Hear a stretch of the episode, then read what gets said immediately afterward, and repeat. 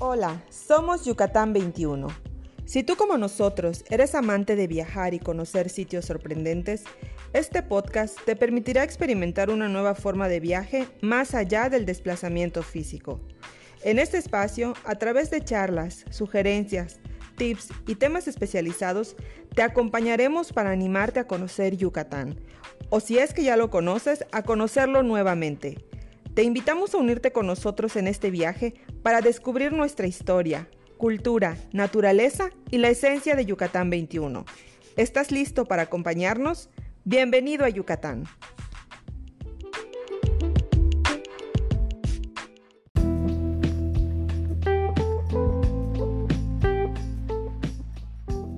Hola, buenos días, buenas tardes, buenas noches, según el horario que nos estén escuchando.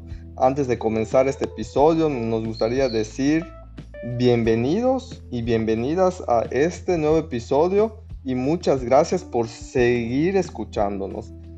El día de hoy queremos platicar sobre un tema que nos parece muy importante abordar, que es el de los mayas de hoy. Para abordar este tema, hoy tenemos dos invitados. El primero ya lo conocen porque forma parte de el equipo de Yucatán 21. Él es Adrián. Y el segundo invitado se llama Francisco González y su formación está orientada hacia la antropología social. De ahí que lo hayamos invitado para platicar sobre este tema, ya que nos compartirá desde un punto de vista antropológico social y dentro de su punto de vista personal lo que sucede y la situación de los mayas de hoy. Hola Adrián, hola Francisco. ¿Qué tal? Un gusto volver a escuchar.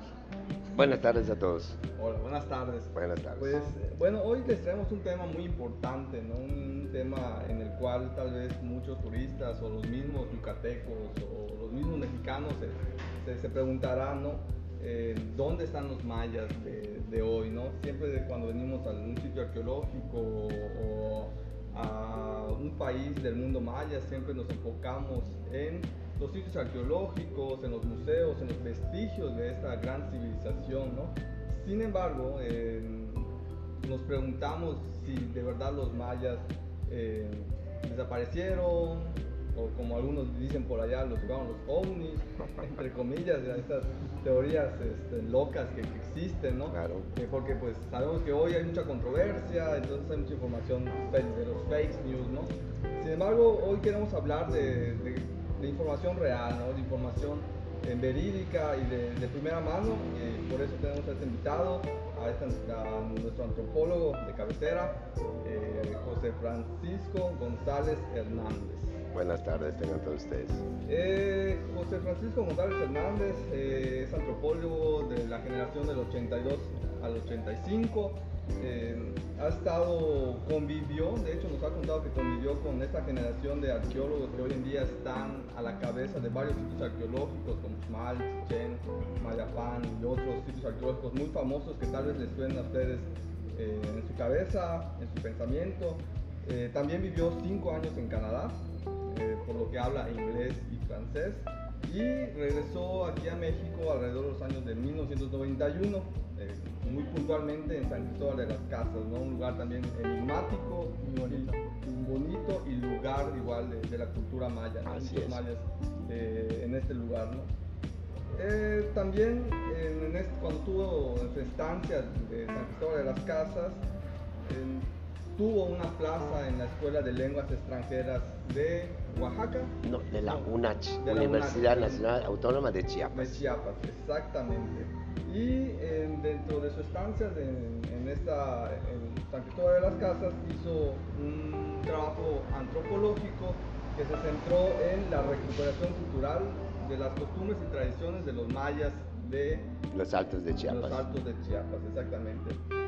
Al mismo tiempo, él estando en San Cristóbal de las Casas, Chiapas, él comenzó su camino como guía de una manera extraoficial y en el año de 1996 ya porta o ya se certifica como guía oficial de México. Así es.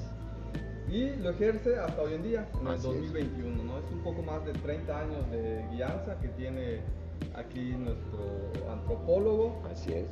Y dentro de su carrera eh, de guía de turistas también ha ejercido últimamente y muy fuertemente lo que se le llama el turismo rural. Así es. Que nos va a explicar un poquito más en algunos momentos, ¿no? Y también hoy en día es el presidente de la cooperativa de guías de turistas oficiales de Yucatán. Así es. Bueno, con este, esta descripción de su carrera, pues le damos la bienvenida a- al antropólogo Francisco. Francisco que cabe destacar que también es muy buen amigo. Así es, Pedro.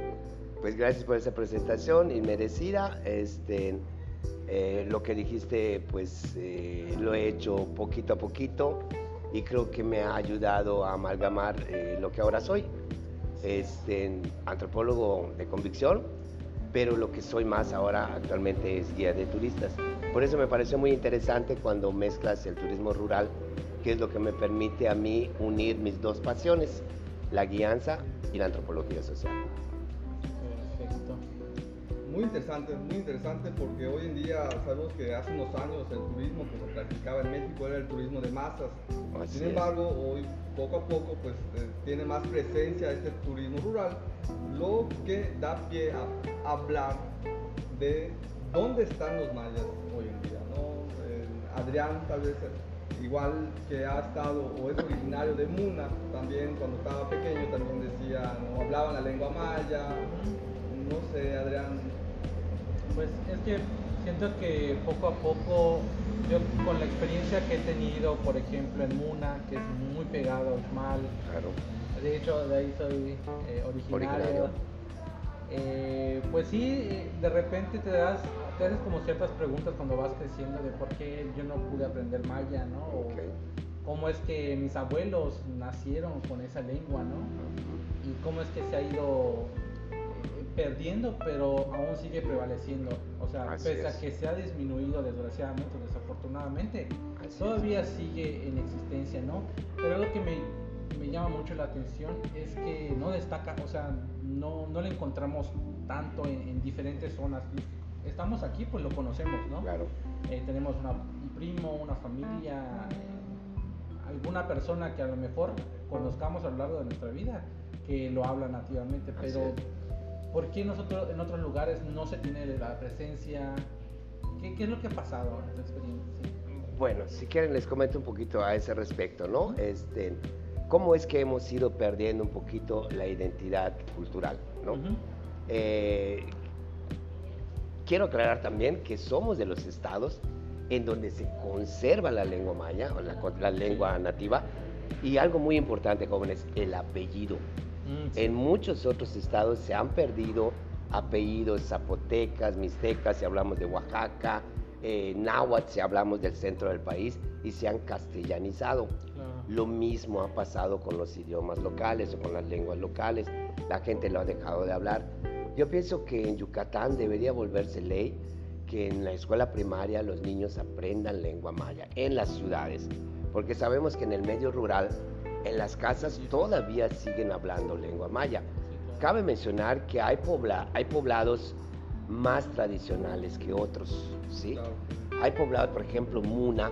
Muna ha sufrido una transformación, pues de una manera, digamos, un poquito negativa, porque Muna, no sé si ustedes saben, es uno de los pueblos principales expulsores de jóvenes y muchos se van para los Estados Unidos. Lógicamente, Sí. cuando regresan de Estados Unidos, ya traen otra onda de los cholos, de no hablar de eh, maya, sino hasta un poquito de inglés y toda la cosa. Entonces se ha ido perdiendo un poquito el hablar en las casas, en los núcleos familiares, la lengua maya. Pero no sucede, por ejemplo, en Ekbalam, que yo he trabajado mucho, y también Pedro, donde allá en las casas la gente habla lengua maya. Los niños escuchan la lengua maya. ¿Dónde aprenden el español? En la escuela. El maestro les habla el español y ahí es donde aprenden el español. Pero la lengua maya la, la aprenden de una manera natural. Entonces hay que, hay que distinguir cuáles son los pueblos tradicionales y cuáles son los pueblos como Muna que por sus condiciones sociales se han transformado un poquito y la gente no habla tanto maya como en otros lugares. Pero sintámonos honrados de vivir en un estado donde el 50% de su población todavía habla la lengua materna.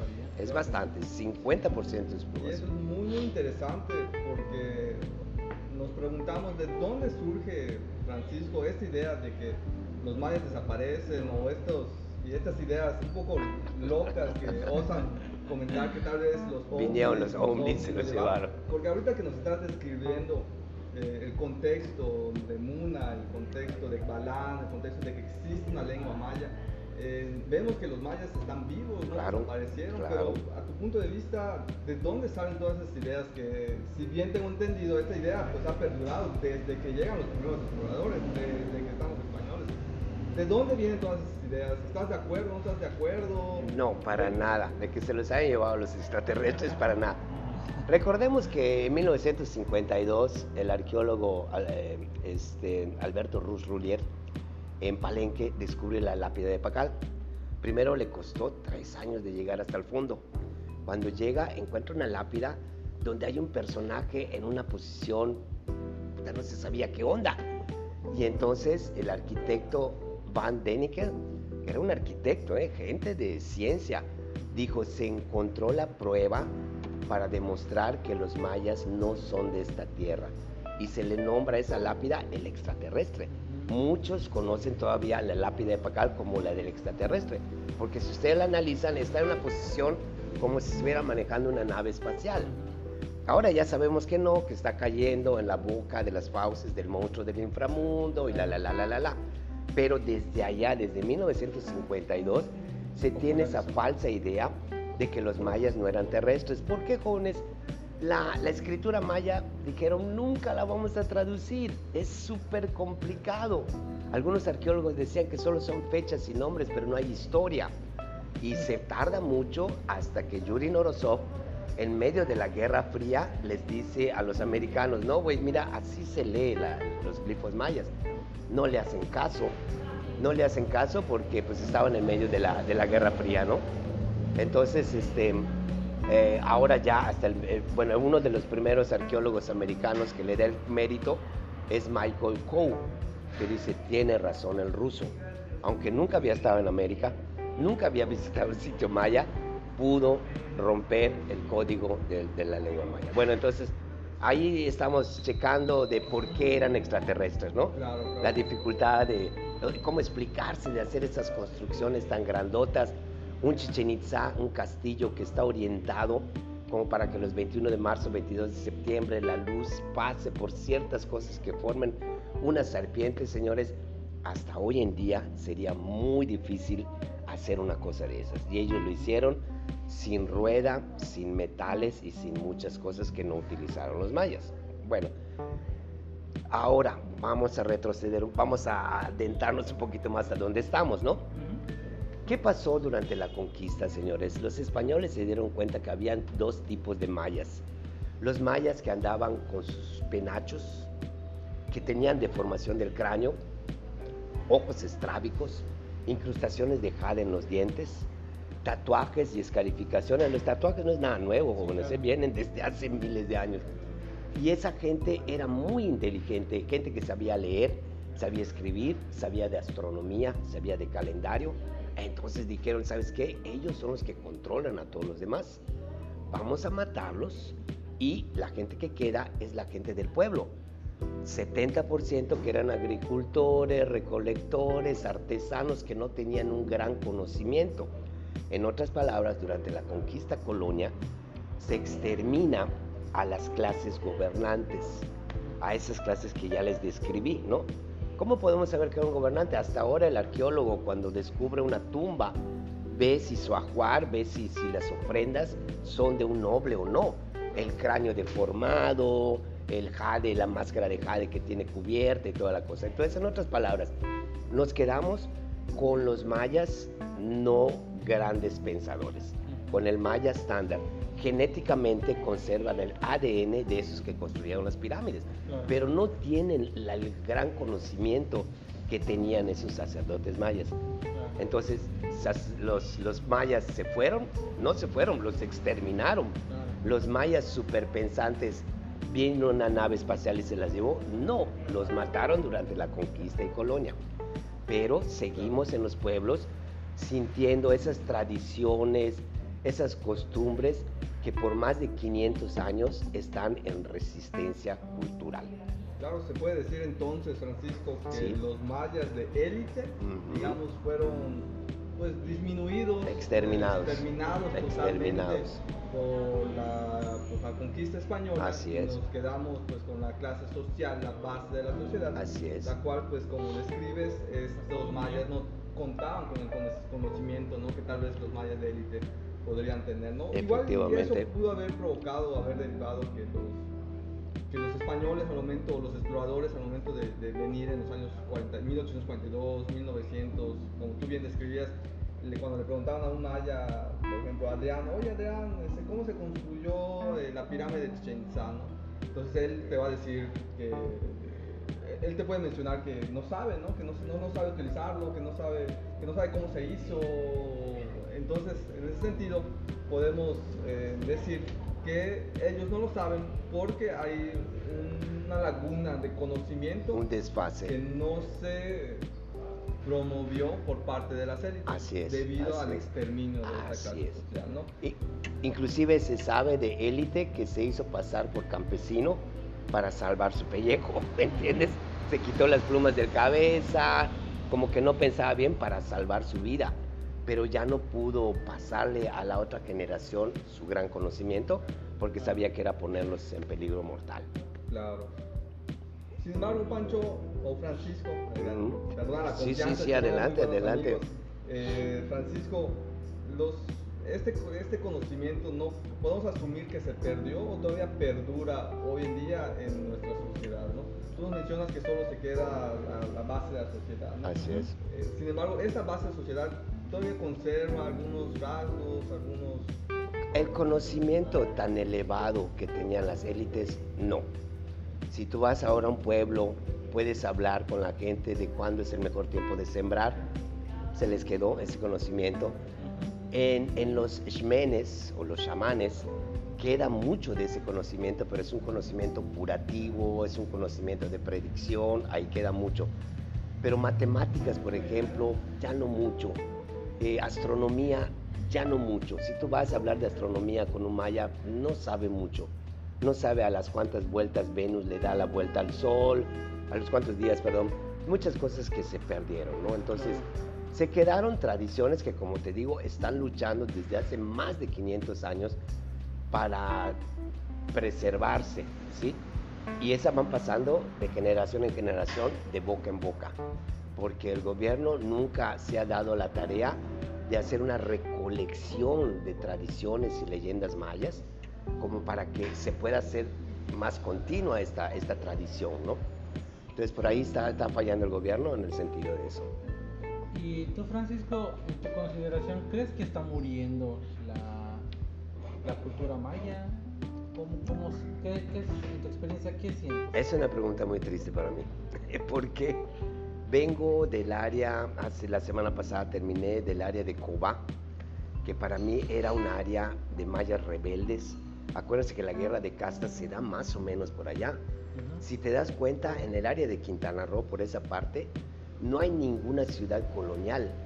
Los, españoles no se quedaron allá porque estaba lleno de mayas rebeldes.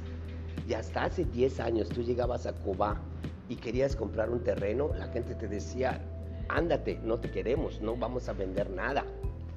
Entonces, esta vez que fui, después de la pandemia, y vi que hoteles ya estaban alrededor del lago, hoteles grandísimos, y vi cómo la gente ya empezó a vender sus terrenos, me dio una tristeza grandísima porque es el primer paso para pues, vender lo poco que les quedaba y perder su identidad cultural. Hay tres pueblos entre Cobá y Tulum Antonio May y Manuel son nombres de guerreros de la guerra de castas. Los tres ya empezaron a vender sus terrenos y el turismo ya empezó a llegar allá y es un turismo, este, pues yo diría malo, porque ustedes saben que el Caribe es un paraíso financiero para lavar dinero. Y yo visité en Manuel Antonio May, Manuel hay un lugar que se llama Azulik, no quiero hacerle propaganda, donde nos recibieron a la entrada exmilitares. Y me causó algo así, oye, exmilitares en una cosa turística. Ya después me entablé un poquito de relación y me dijeron porque el dueño vive allá y el dueño necesita protección y no va a, contratar a cual hijo de vecino. Contrató a militares, que ahora ya no son militares y están en protección de eso.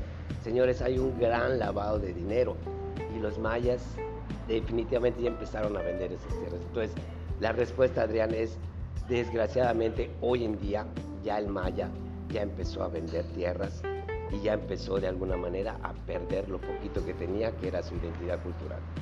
Claro, esa es una de las consecuencias, como bien describe Francisco, del, turismo de masas, el turismo de sol y playa, esta culturalización que hay de la parte de los residentes o de la población residente hacia eh, mimetizarse con el turista extranjero con el fin de complacerlo eh, o vender sus tierras con el fin de ganar económicamente. Así es. Pero como bien menciona Francisco, ¿cuál es el costo, no? Del costo de las decisiones, el costo de incluirse en el turismo. Un costo muy grande. Pues en Yucatán 21 realmente nosotros promovemos un turismo responsable, ¿no? Ah, debe de ser, claro. El respeto hacia la cultura, el respeto hacia la naturaleza, el respeto a la economía local también, en ese sentido, la responsabilidad del turista y de los actores.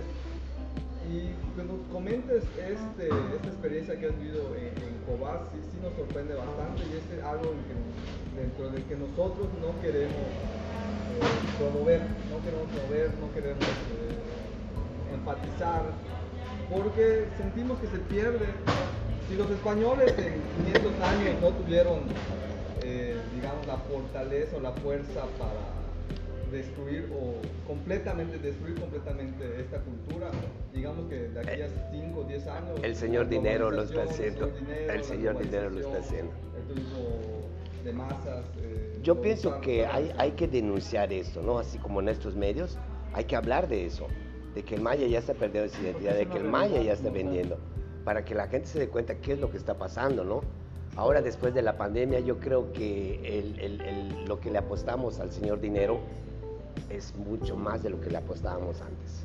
Sí, y es que yo siento que mucho tiene que ver como esta diferenciación y la parte tan significativa de que, por ejemplo, el sur de, México es muy pobre, ¿no? En cuestión de calidad de, de vida.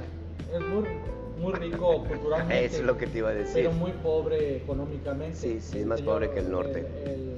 El, señor Don Dinero aquí se ve muy afectado. Así es. o sea, sí podemos encontrar mucha diferenciación entre terrenos, que incluso la calidad de vida y el tipo de vida que hay aquí es mucho mejor que en otros estados en donde los terrenos son todavía 6, 7 veces más caros, ¿no? Entonces aquí la gente ya empieza a ver como de diferentes oportunidades y demás. Así es. Eh, pero eh, siento que la necesidad aunado a los tiempos que estamos viviendo Así es.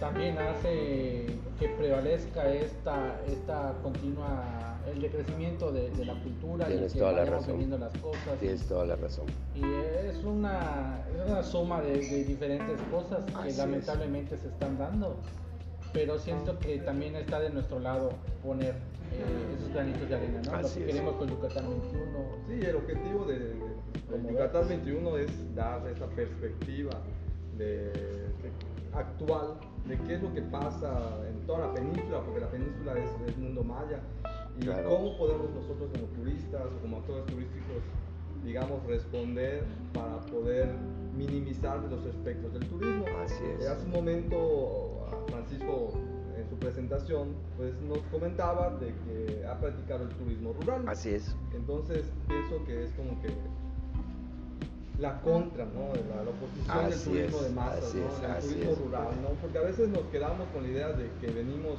a ver los sitios arqueológicos, tal vez muy marcado en la Riviera Maya, que venimos a Tulum o venimos solo a visitar Chichen y pasamos 5 o 10 días en la playa, en el All Inclusive y demás.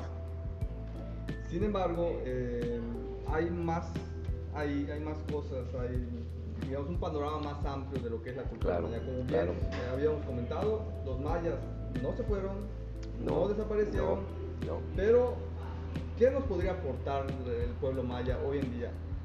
hemos hablado de Quintana Roo, ahorita de Yucatán, de Campeche. ¿Tú crees, es Panchito o Francisco más bien, eh, eh, que la cultura maya nos puede transmitir esto, que ha sido heredado? Tú nos dices que no al 100% como tal vez los mayas ¿no? Ajá. pero visitando los pueblos, visitando las comunidades, visitando la ciudad inclusive, ¿usted piensa o tú piensas que podemos encontrar rasgos o identidad sí. maya hoy en día? Absolutamente. Adrián, De hecho, hay un adelante. paréntesis acá. Primero, Sí. como que si de forma muy breve explicar la diferencia entre turismo rural y turismo de masas. Ok, ¿no? Ok. Como muy brevemente y ya luego. Sí, a- sí. a- ¿Lo explicas tú o lo explico yo? Ah, Bueno, el turismo de masas. El turismo de masas no podíamos hablar sin un nombre que se llama Xcaret. Sí. Xcaret empieza como un parque acuático en el Caribe y ya después empieza a vender tours y ya después empieza a comprar cenotes y ahorita quiere comprar poblaciones y, quiere comprar todo. Es un monstruo que debe de estar lavando dinero, ¿no? Yo sigo con el, dedo en la llaga, ¿no? ¿Qué hacía Xcaret antes de la pandemia? Pues metía casi al 45% de los que visitaban Chichen Itza. Imagínense que el sitio, 6.000, 7.000 visitantes al día, el 45% era promocionado por Xcaret. Eso es turismo masivo, señores.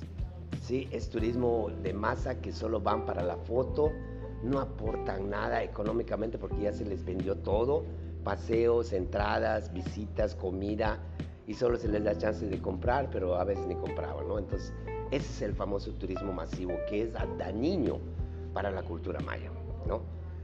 Ahora con la pandemia yo creo que hemos aprendido al menos una lección. Uno, el cliente ya no quiere estar acompañado de 100 personas. El cliente quiere su familia solo. Y el cliente ya no quiere visitar los lugares muy concurridos, sino quiere visitar lugares menos concurridos. Es donde podemos ofrecer los destinos de turismo rural.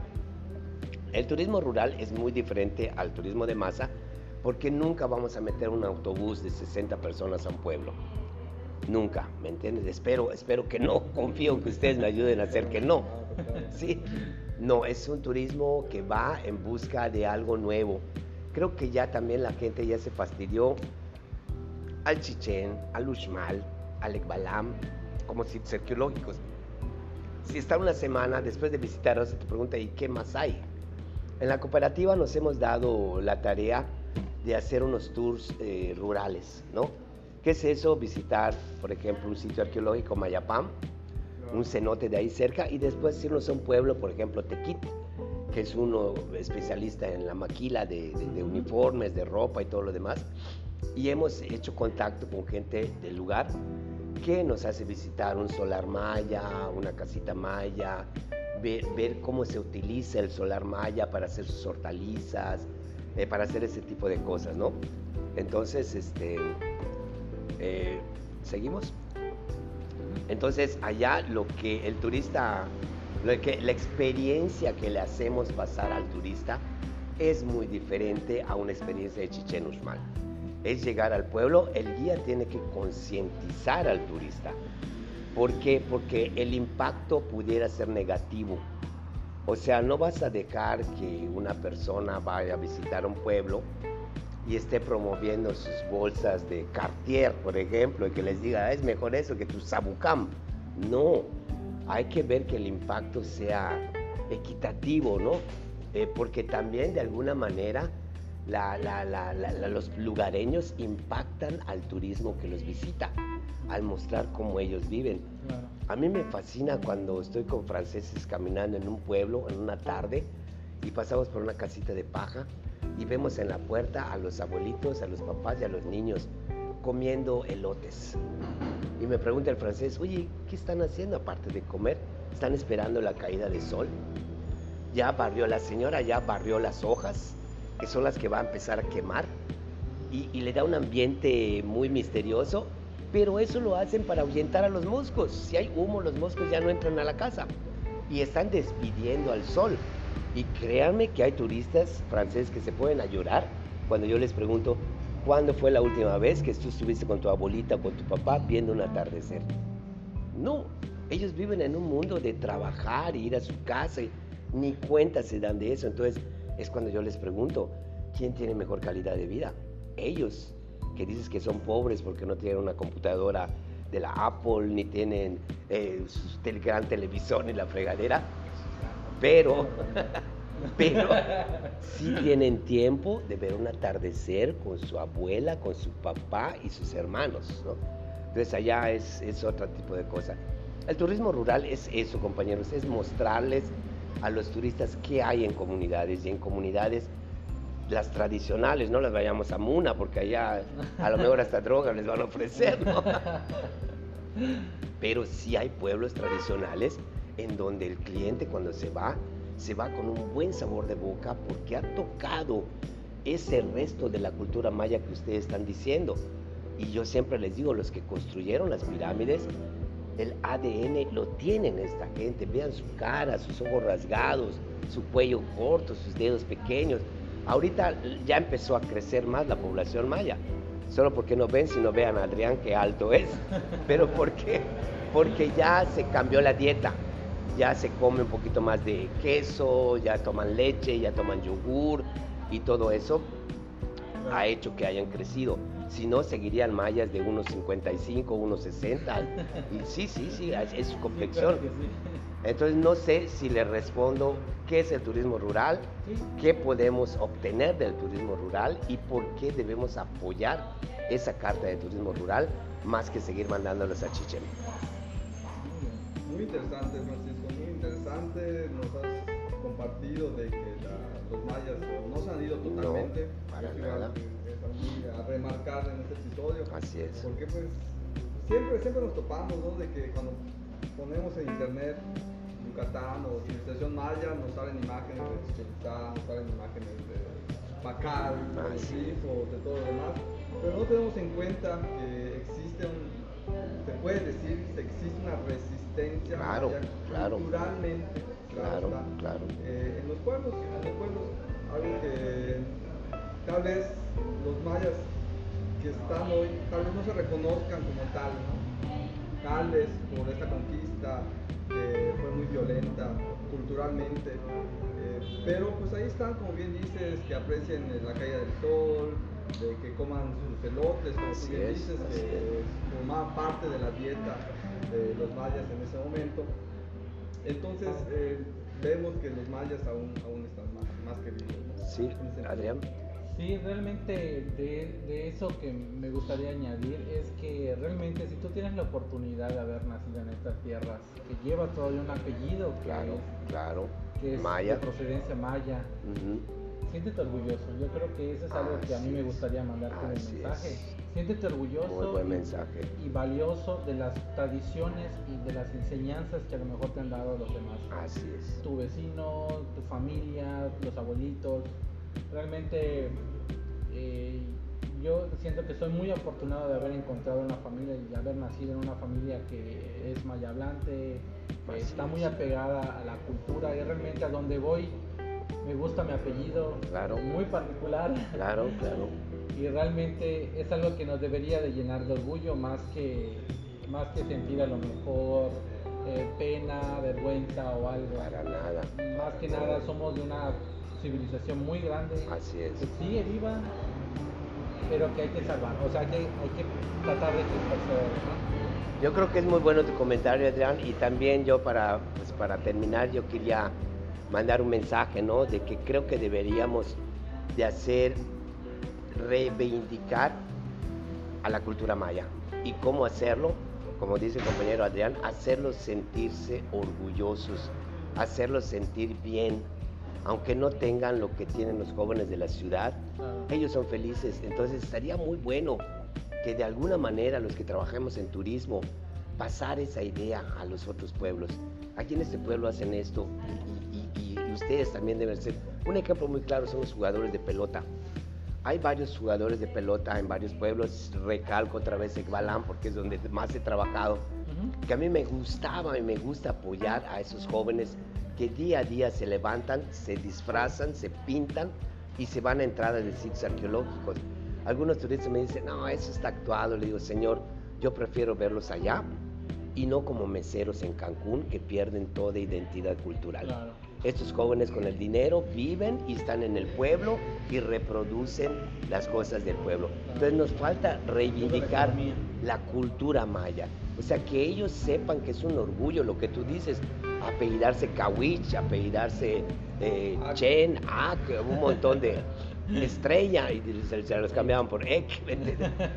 Hay que reivindicar eso, sentirse orgulloso. Y, y por último, me gustaría invitar a todos a que apoyen el movimiento independentista yucateco, que ya va a empezar, porque creo que debemos de ser un país independiente. Yucatán, Campeche y Quintana Roo forman un gran área cultural que los hermana una cosa, la cultura maya. Y las fronteras son políticas, porque somos un bloque cultural muy específico y si todos nos agarráramos de la mano, y tratáramos de salvar lo que queda de la cultura maya, lo pudiéramos lograr. Si no hacemos eso, señores, yo calculo unos 20 años más y en los pueblos ya no va a quedar mucho de lo que estamos hablando ahorita. La culturación está terrible. La culturación es muy, muy, fuerte. Tal vez el ejemplo, su futuro pudiese ser toda esta parte de la Riviera Maya, que de Maya tiene muy poco porque pues, son varios hoteles bueno, los meseros y afanadores son mayas, nada más eso. Nada más, pero pues ya como concepto turístico y demás, creo que la identidad maya no se puede reflejar no, en no, esta parte turística de, nuestro país.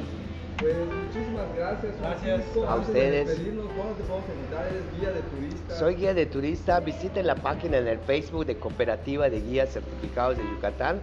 Por ahí me pueden ver, pueden ver los programas que hacemos cada jueves que son dirigidos para guías de turista y tratamos algunos temas como el que ustedes hoy trataron, ¿no? De reivindicar a la cultura maya. Y a partir eh, de esta página podemos contactarte para tu, Me pueden contactar, sí, turismo rural. Turismo rural, turismo arqueológico, turismo... Aprovechen este hot sale, 15% de Y si quieren, pues, eh, algún, eh, no sé, correo electrónico, se pueden poner en contacto con, la editorial Yucatán 21 y ellos tienen mis, mis, datos personales como teléfono y todo lo demás. me encantaría llevar a la gente que no conozca turismo rural hacer que pruebe el turismo rural yucateco.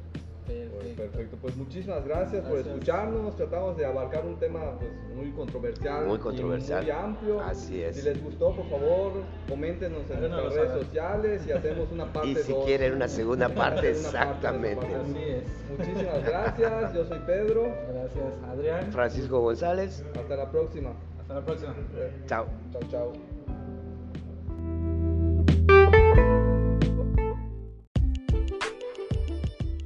Gracias por escucharnos. Recuerda que puedes seguir viajando con nosotros a través de nuestro Instagram y Facebook. Encuéntranos como Yucatán 21.